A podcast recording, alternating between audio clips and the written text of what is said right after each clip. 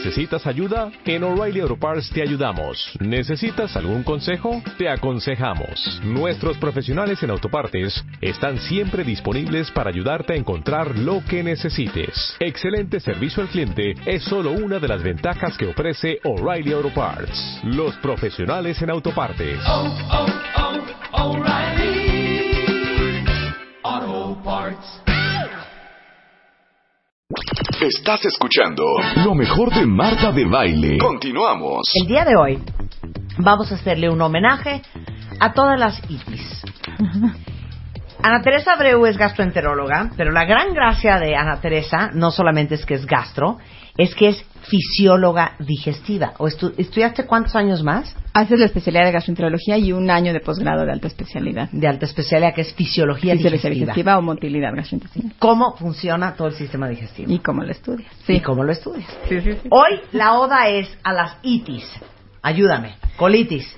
Colitis, gastritis, esofagitis y diarreitis, estreñitis. estreñitis, diarreitis, Podemos todas agregarle. las itis que ustedes tengan.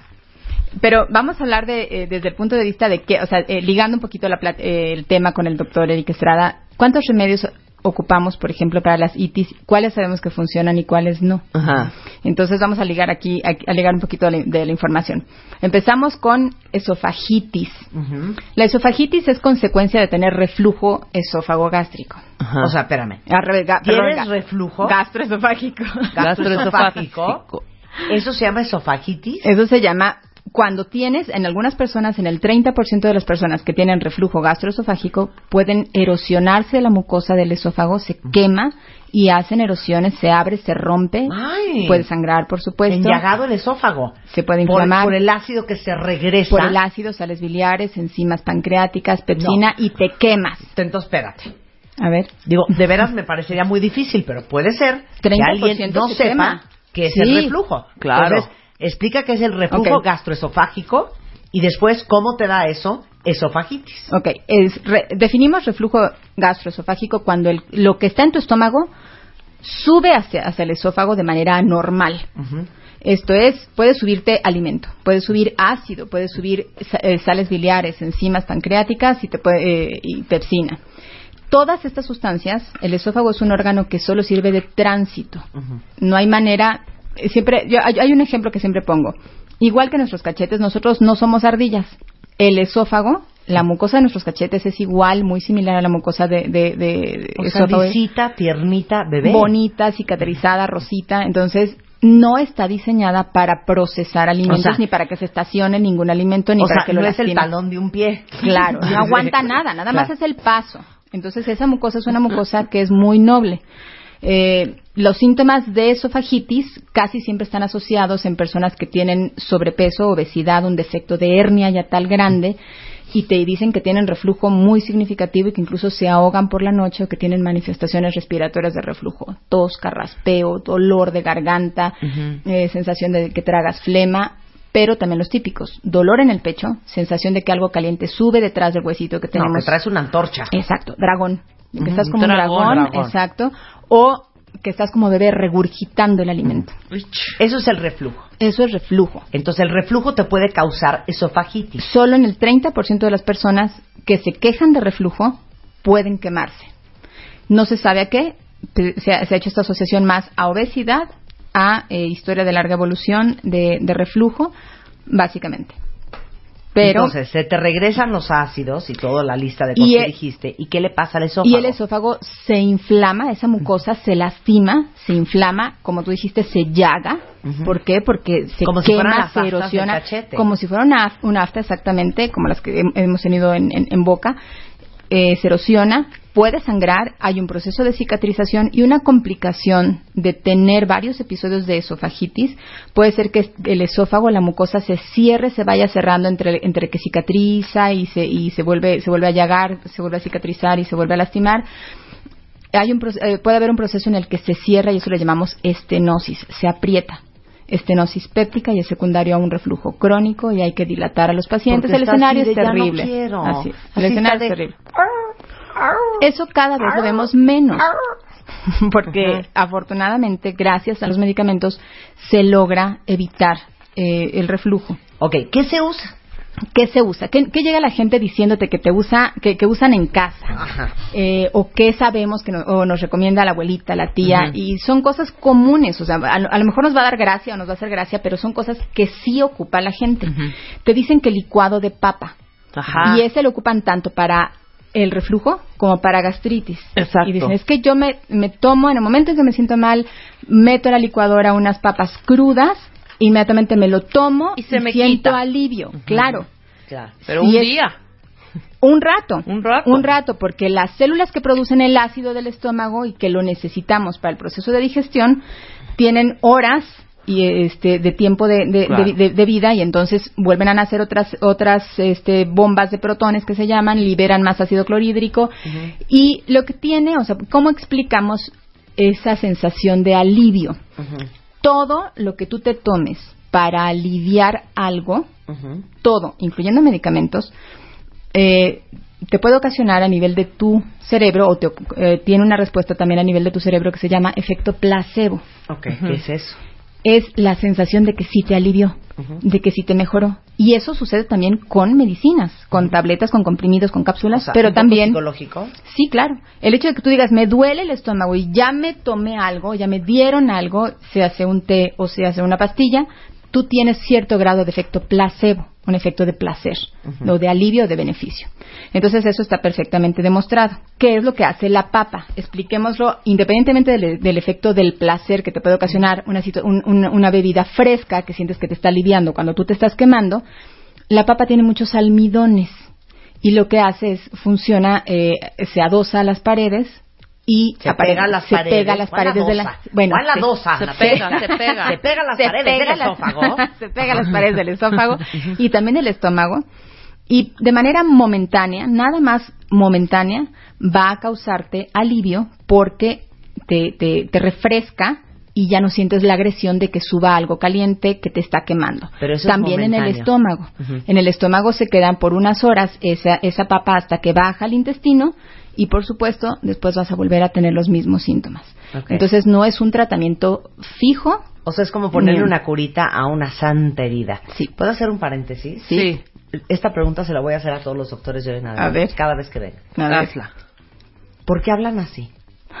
Como Los con términos. estenosis, no sé qué. es porque con- hablan en esos términos tanto todo el día que de repente Yo ya que es... si lo lees y lo, lo, lo dices y lo comentas entre entonces eh, Entre colegas, entre pero a la colegas te- gente sí, le dices sí, eso y a de O sea, si tú estás hablando con un colega, imaginemos que es un noruego que habla perfecto español, eh, y le dices, sí, lo que pasa es que imagínate que esta clienta, esta paciente, esta clienta, eh, esta paciente se tomó el agua con papa, entonces imagínate, se le pegó todo al esófago muy mal.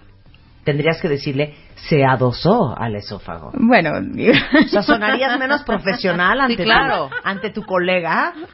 no. Ah, Por entonces, supuesto que me entendería. ¿cuál adosar? ¿Cuál adosar? Se pega, Marta, se, Se pega. Se pega. Cero cariño. A todo el mundo le voy a hacer esta pregunta, Exacto. vas a ver, me voy a carcajear. Sí. Ok, entonces, es un alivio momentáneo, es, es un una alivio sí, en una herida claro más y- fuerte. pero pero la explicación es esa tiene almidones lo único es que tú estás metiendo alimentos y tu al- y tu estómago en un ratito más en un poquito de horas más va a volver a secretar ácido y si tienes un defecto de hernia grande o si tienes eh, reflujo crónico significativo vas a volver a tener los síntomas Ahora, otra cosa que se toman es la sábila, ¿no? la sábila. La sábila y el aloe vera es exactamente lo mismo. Es el, es el nombre americano que se le da que se le da a la sábila. La sábila es una planta hermosa que sí efectivamente tiene muchas propiedades antiinflamatorias, sobre todo a nivel este, dermatológico en la piel, pero sí es importante eh, saber que no es curativa. Eh, mucha gente toma para el reflujo y para la gastritis pensando que tiene propiedades que te desinflaman esa mucosa del estómago. Quiere, eh, lo, que, lo que te ocasiona eh, sí parece ser es exactamente el mismo beneficio. Lo toman con agua, licuado, entonces tienen el alivio Y de si tomar de ingerir algo líquido, rápido. fresco y las características de la sábila, pues sí pueden explicar un poco que sientes esta sensación de, de alivio. Ocupa tu estómago un ratito y la célula parietal se distrae con, esa, con, con estas sustancias también en, en lo que inicia el proceso de digestión y a lo mejor no percibes el reflujo. Sí. Pero la sábila no es curativa, a diferencia de que si te la pones a lo mejor en una herida donde sí se ha demostrado que tiene propiedades Superficial, claro, superficiales, claro, una quemada, por ejemplo. ¿A ti te parece que tomarte sábila porque tienes reflujo es una vagancia? Eh, pues a mí, más que nada, se me hace que eh, nos estamos acabando Tómense flores la Ávila. Y un Dexivant Sí, de 20. exacto. Un Dexivant y nos de acabamos 20. de- es, es, es anti antiecología, pero bueno. Eh, pero sí es un remedio que ocupamos, o sea, Claro. sí lo ocupamos. Por ejemplo, Claro. cuando alguien se quema, eh, te dicen, es que me puse la sábila de manera inmediata y bueno, y parece ser que sí funciona, pero no sucede exactamente lo mismo porque nuestra mucosa produce sustancias. No es solo, no es solo la exposición. ¿Y no será también peligroso esto de tomarte licuado de papa y tomarte la sábila? Y ahorita vamos a hablar del bicarbonato también. Sí. Porque al final el cuerpo lo registra como Claro. un alimento.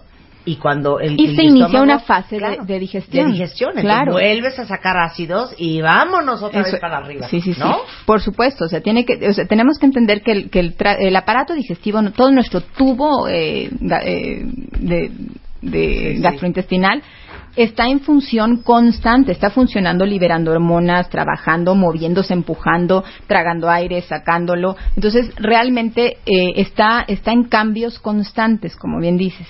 Em, mencionaste bicarbonato.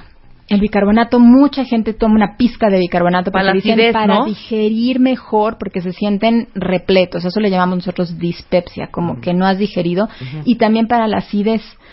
¿Qué hace el bicarbonato? El bicarbonato actúa, sí. Funciona, sí. Igual, de manera momentánea y con un efecto colateral. Lo que hace es que disminuyes eh, la producción de ácido eh, de estas células que están en, en nuestro estómago que se encargan específicamente de producir el ácido lo neutralizan, entonces ya no tienes ácido, ya tienes un- un- un- un- una sustancia menos ácida, eso lo llamamos neutralizar, una sustancia menos ácida, y lo que, eh, lo que vas a ocasionar es que tienes un alivio, sí, momentáneo, pero después el mismo estómago y las mismas células vuelven a producir más ácido para compensar eh, eh, La el- alcalinidad. la- exactamente, que hay un- una, una situación alcalina, un medio alcalino. Oye, les tengo que contar esta historia. Me quedé traumada, esto pasó hace como 25 años, pero me quedé traumada de por vida, hija. Un conocido, te lo voy a contar me- me- me- más o menos como me acuerdo y tú cuentas qué te late que fue lo que sucedió. Ajá. Se había echado un comidal infernal.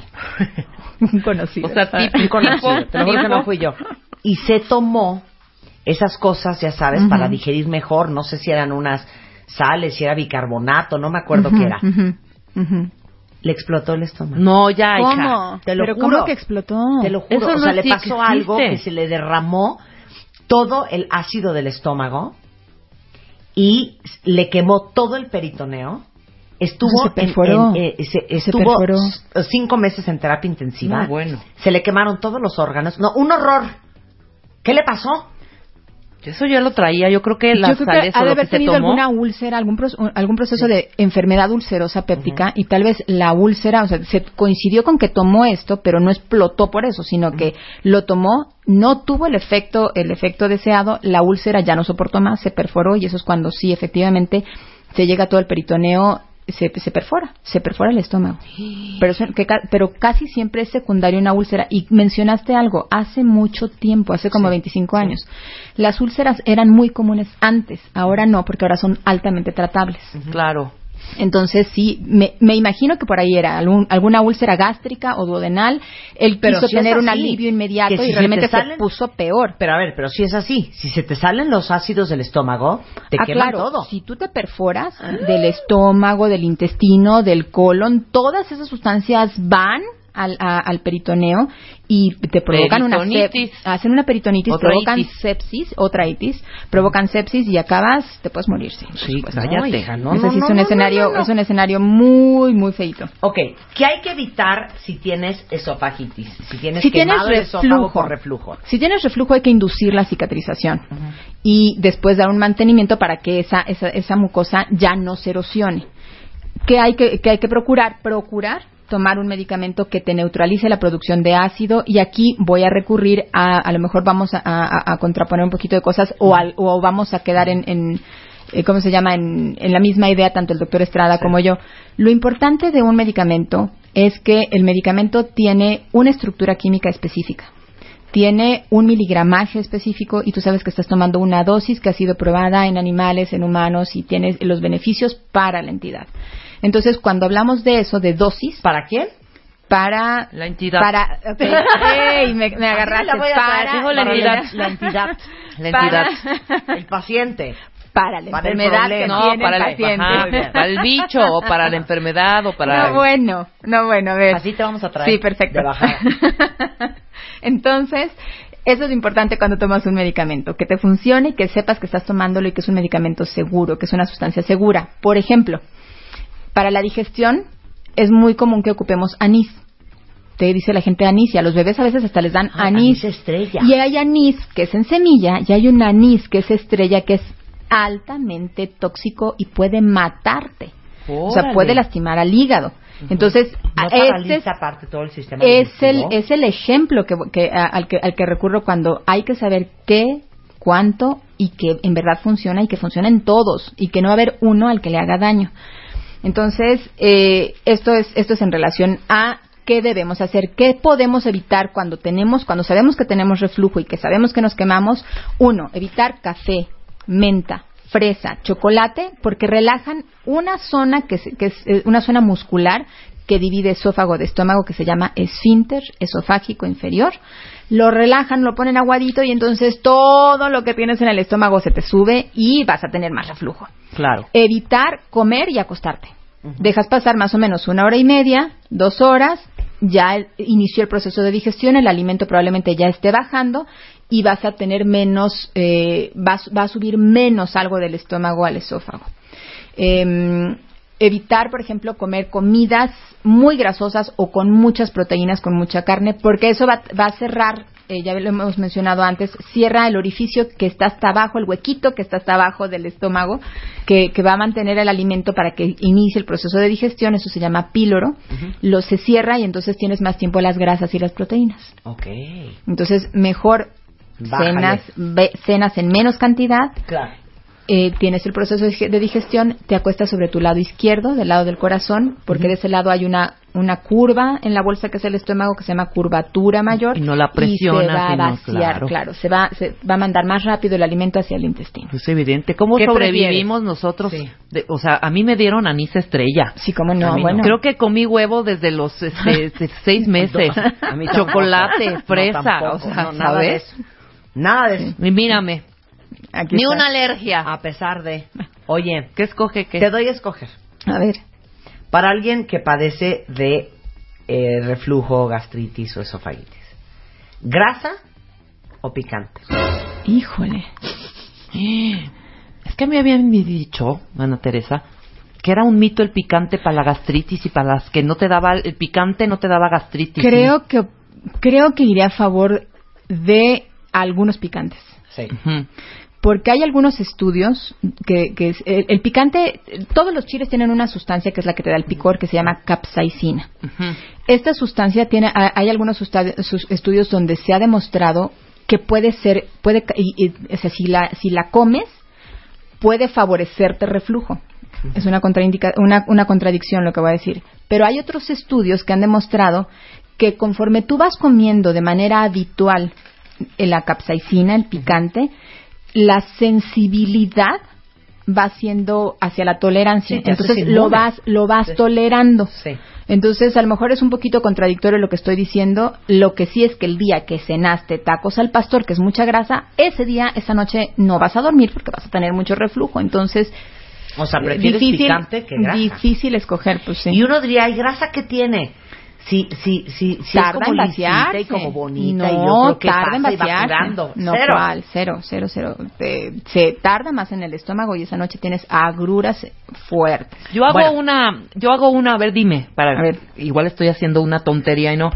Cada vez que me echo un par de tacos al pastor, inmediatamente que me los acabo de comer, parto un limón y me lo chupo completito. ¿Está ayudando en algo? Nada. ¿No está cortando No la está grasa? cortando la grasa. No. mejor tómate media botellita de, De- salvo de- que arranca la grasa. salvo. Pero no, pero me siento bien. Pues sí, pero, Pero realmente, realmente no está que haya una placebo. Es que aquí hay que recordar que, que no estamos comiendo los alimentos de manera independiente, Ujú. sino que tú adentro vas a hacer una mezcla, tu estómago los va sí, claro. a y mezclar. no solo es ¿Y el taco a pastor, la tortilla, la salsa y la piña. Claro, claro, y el Y refresco. la cebolla. El- y el- entonces, pues, Sí, y el ¿qué refresco. fue, ¿qué fue realmente ahí sí Nunca está como se que, sabe. como que muy Regresando, difícil. vamos a hablar de las úlceras por gastritis de la diarrea por colitis, del estreñimiento por colitis y, ¿por qué no?, hasta de la hepatitis con la doctora Sí. Ana Teresa Breu. Estás escuchando lo mejor de Marta de Baile. Lo mejor Regresamos. Estás escuchando lo mejor de Marta de Baile. Lo mejor de Marta de Baile. Regresamos. Estamos en regreso en W Radio dándoles clases de itis.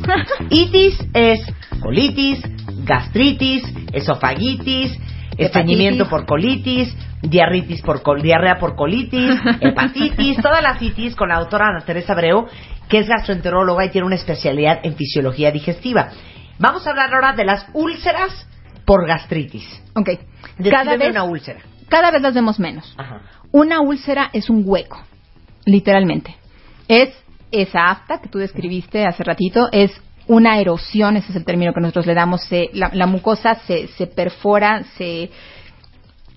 Te, la- te voy a dar la descripción como nosotros la damos. Se despule la mucosa, hay un de- despulimiento, entonces se hace una cavidad, se hace un, un huequito y eso se come toda la mucosa y puede pasar, en un escenario muy grave puede pasar de la capa mucosa, que es la superficial, a la capa del músculo de la- del, del estómago del duodeno y es el escenario que tú mencionaste de una perforación. Cada o sea, vez se las hace vemos un hoyito Es un y el huequito. hoyito, el huequito, Una erosión se erosiona, que puede irse haciendo sangrecilla, más grande. sangrecilla, El paciente sangra, rojo. claro.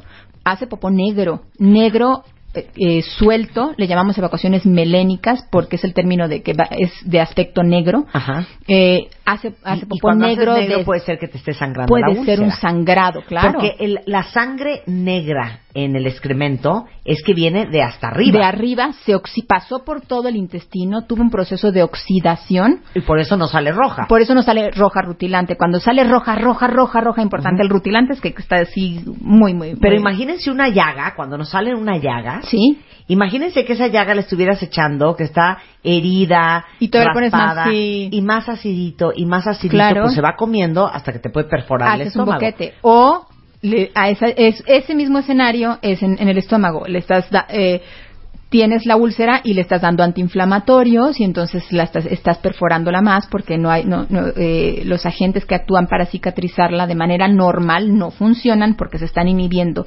por estos antiinflamatorios, en concreto a nivel de prostaglandinas, unas sustancias, y se te hace un boquete. Cuando tú tienes un dolor, lo describimos como un dolor que arde, que te pide de comer, que puede atravesarte la boca del estómago, casi siempre tienes alivio después de comer porque al momento en el que pasa el alimento como que se- esa úlcera gástrica se recubre. Eh, es- es- en- ahí pensamos en una entidad de úlcera, en una, en una enfermedad de úlcera gástrica. Pero cuando la úlcera está en el duodeno, esta es la parte más alta del intestino, ahí típicamente comemos, podemos sentir alivio, pero después de tres horas que ya inició la digestión y el estómago se vacía, empuja el alimento hacia el duodeno, te vuelve, hazte cuenta, pasas por la llaga y vuelve a dolerte muy fuerte. Casi siempre ese dolor de una úlcera duodenal es nocturno, te despierta. Y los pacientes ya, pu- pues, ya sea que vomiten sangre fresca o que hagan popó negro, evacuaciones negras, eh, excremento negro, eh, que huele muy mal, deshilachado, desbaratado, eso nos sugiere que el paciente está sangrando de- del tubo digestivo alto. Las úlceras gástricas cada vez son más raras. ¿Por qué? Porque también hay recursos médicos que las cicatrizan desde que son una pequeña erosión y ya no llegan a ser la gran llaga. Entonces, para las úlceras gástricas se usa también la sábila, es lo- o sea, los remedios que, que, que, que- que Sí. se han empleado. Se usa la sábila, no ha demostrado que sea mejor, por ejemplo, que un medicamento en cuanto a tiempo de cicatrización, Jengibre. beneficio. El jengibre lo, eh, lo vamos a mencionar porque uno de los síntomas de gastritis o de enfermedad ulcerosa péptica puede ser la náusea.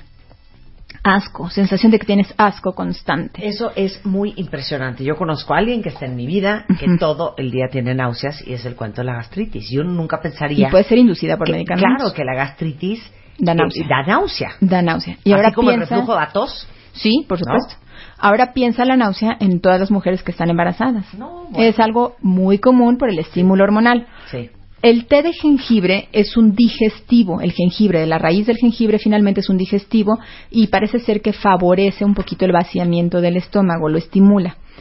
Fíjate que aquí es a favor de cuando las mujeres están embarazadas y se toman té de jengibre sienten alivio en la náusea.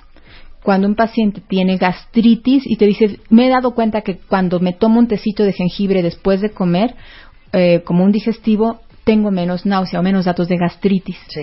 Entonces sí No, si eres funciona. fan del té de jengibre. El jengibre sí, sí, sí, parece ser que sí funciona. Ahora, esto es una cosa muy fuerte. Cuando tienes gastritis, acidez y sientes una antorcha en el estómago, casi todo el mundo, si tú preguntas, ¿qué me tomo? Casi todo el mundo te va a decir que te vayas a tomar un yogur o un vaso de leche. Ah, ok, ya mencionaste, eso lo llamábamos nosotros dieta CIPI. Es cierto. La, la dieta CIPI eh, era, porque eso, eso era prescripción médica. Sipi. Bueno, así le, le- le llamaban, es una dieta alcalina. Era prescripción médica, o sea, eso, eso, no- eso le tocó a los doctores de hace 20, 30 años eh, recomendarlo, por supuesto. Entonces decía, si el estómago produce ácido, hay que neutralizar ese ácido con algo alcalino, que la leche. Entonces ponían a hacer hielitos de leche, comían yogurt, tomaban este leche para curar las úlceras gástricas y, la, y tanta acidez, tanta producción de ácido. Pero ahora sabemos, igual que con el escenario del bicarbonato, que tú tomas más, o sea, si lo tomas como un remedio para la Sí. acidez, estás alcalinizando demasiado y al revés, tus células van a producir más ácido. Entonces parece ser que es contraproducente. Bueno, yo les voy a contar una historia. Eh, hace muchos años, cuando no te conocía, me dio una contractura muscular. Entonces me mandaron un relajante muscular slash desinflamatorio. Ujú.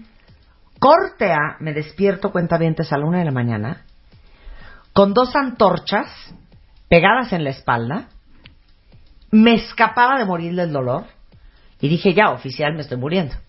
Y como sí sé que la gastritis se refleja también en la espalda, Sí. dije, tengo la gastritis a todo lo que da. Claro que fue el antiinflamatorio o el desinflamatorio o el eh, Sí, relajante es- muscular. Un dolor transfictivo que te atraviesa. que te atraviesa Sí. todos los órganos y entonces me daba en la espalda. Ya en la desesperación, que me metí todo lo habido y por haber, sabía menos de lo que sé hoy, me metí un vaso de leche, me tomé un yogurt, me volví a acostar y bueno, me volví a levantar como la niña del exorcista así. Sí. ¡Ah! Sí. Acabé en el hospital inglés a las 4 de la mañana con una gastritis erosiva infernal. Sí. Y rapidísimo, ahora sí que en un minuto, la hepatitis. Hepatitis es bien importante porque eh, nosotros tenemos muchos remedios cas- este, caseros y muchas cosas de herbolaria que eh, el término médico es reacción idiosincrática. ¿Qué quiero decir? Que no sabemos a quién le va a tocar y que si te toca, pues eh, te pasó. Eh, té de boldo y té de ajenjo que se, que, que- que se mencionaron, eh, desafortunadamente en algunas personas puede llevarte a una hepatitis tóxica, que es una hepatitis, es una inflamación de las, de, no solo del órgano del hígado, sino de las células hepáticas y te ocasiona una hepatitis fulminante y te mueres. Entonces, aguas con el ajenjo y el jengibre. Entonces, no, no, el No, el boldo. boldo, Boldo y boldo, ajenjo. ajenjo pueden ser, pueden ser hepatotóxicos. Este es, este es, este es el abanico tan grande Sí. en el que estamos, que finalmente no sabemos en quién sí, en quién no y cuáles son los factores que Pues van a mejor no. Entonces, si no sabes, si no tienes la dosis, si no, mejor no, porque sí pueden ser, como muchos otros medicamentos, pueden lastimarte el hígado, pueden ser hepatotóxicos, entre ellos antibióticos. Y eso de que tengo hepatitis, entonces es súper bueno comer dulces y chocolates. Cuando tienes una hepatitis, eh, la hepatitis viral, la que, eh, la que es habitualmente eh, eh, se presenta en la infancia, aunque puedes tenerla en la edad adulta, tú comes eh, la hepatitis A y hay un proceso de inflamación en el hígado agudo.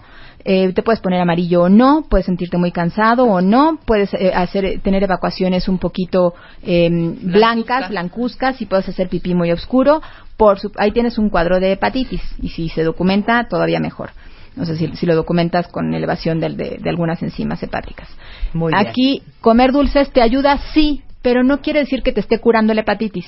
Lo que pasa es que el paciente que tiene hepatitis, además de tener el órgano inflamado, no tolera las grasas, no tolera las proteínas, tienden a tener mucha náusea, vomitan las grasas. Y por eso es que toleran más las, más las cosas frías y los carbohidratos, en o sea, como dulces. Claro. Qué bonito. Ay, Ana Teresa es lo máximo. Está aquí en la Ciudad de México, en el Hospital Ángeles del Sur. Eh, el teléfono de su consultorio es 56 52 22 31 por si alguien ocupa. Apúntenlo en nuestro directorio de especialistas. Un placer tenerte aquí, querida. Un abrazo a todos, Marta. Muchas gracias. Lo mejor de Marta de Baile. As a new Western Union customer, you can enjoy a $0 transfer fee on your first international online money transfer. Send money to your family and friends back home the fast, easy, and reliable way. Visit westernunion.com or download our app today to get started, and your first transfer fee is on us.